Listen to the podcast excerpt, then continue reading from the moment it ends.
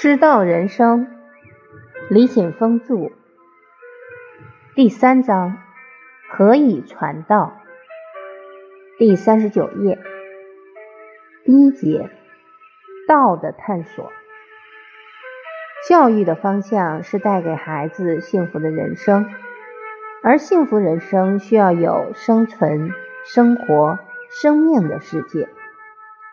如何能够打开生命的世界？师说里讲，师者，所以传道授业解惑也。在今天教育当中，传道怎样来实践？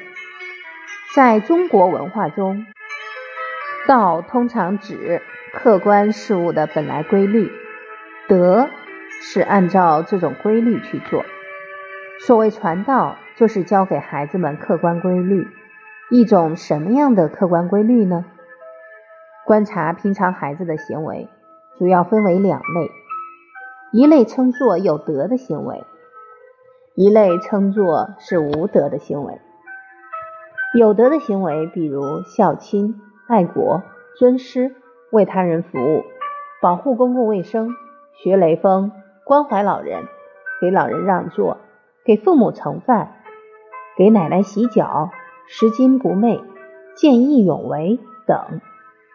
无德的行为，比如不孝敬父母、不爱自己的祖国、伤害他人、不尊敬老人、损害公共安全设施、污染公共环境等。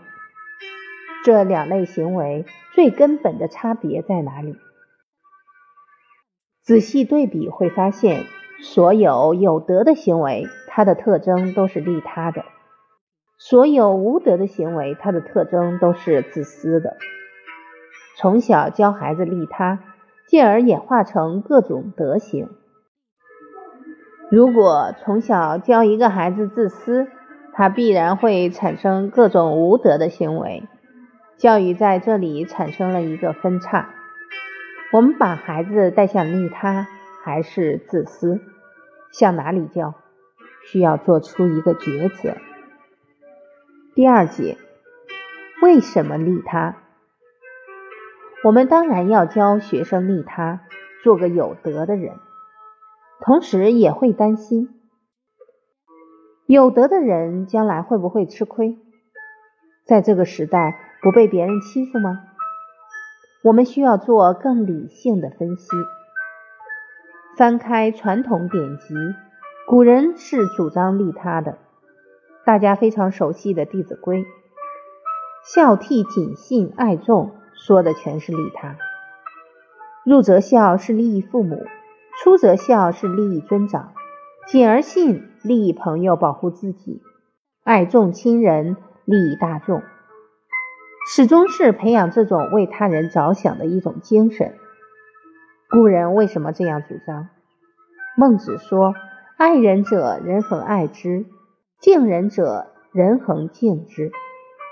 我们看人生的追求，无论是大人还是孩子，都希望过上这样一种生活：人恒爱之，人恒敬之。这种生活怎么实现呢？需要从小去练习一种方法，就是爱人和敬人。如果今天我们能教会孩子为他人着想，懂得爱人和敬人，明天他们会获得人恒爱之、人恒敬之这样的人生。反之，未来的岁月没有尊严，没有人关怀，生活的很烦恼。爱人敬人就是我们所说的利他。比如我们为官，爱民如子，百姓就会对这个官员很爱之。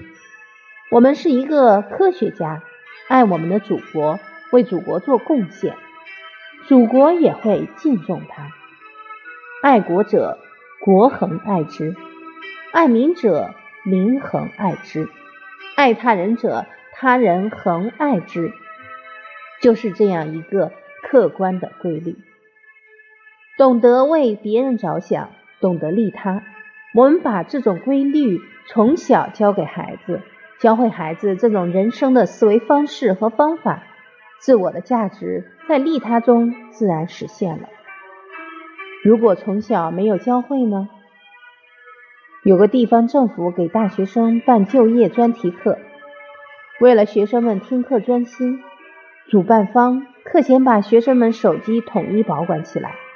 有个学生嘀咕道：“这是什么地方啊？听个课还在收我们手机，真愚昧。”如果这番话被主办方听到，会怎么想？一定很伤心。给你们请老师，给你们提供吃住服务，你们还说我们愚昧。下一次你不用来了。学生走向社会，有时会纳闷：为什么别人不愿意给我机会呢？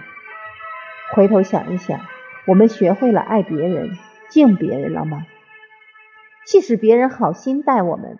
因为任着自己的性子，稍稍碰触到个人的小习惯，马上不高兴。后来的路怎么走？人不学不知道，这个道理怎么获得？老师来传，传的是什么道？一个可以实现幸福的客观规律道，在利他中共荣共存。这个客观规律教会了我们怎么和这个世界往来。融入这个时代，真正获得自己的幸福。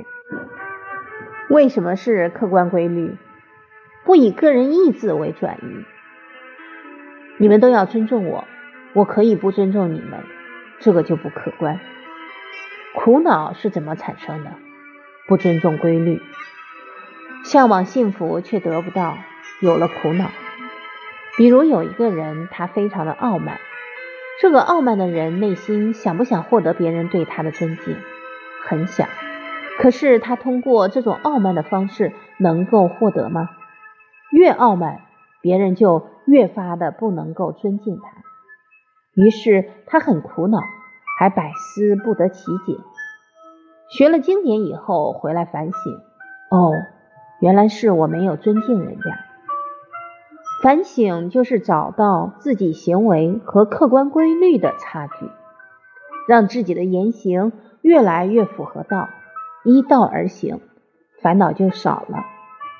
道德经说：“非以其无私耶，故能成其私。”一个孩子从小学会了无私，长大才会真正获得人生梦想的实现。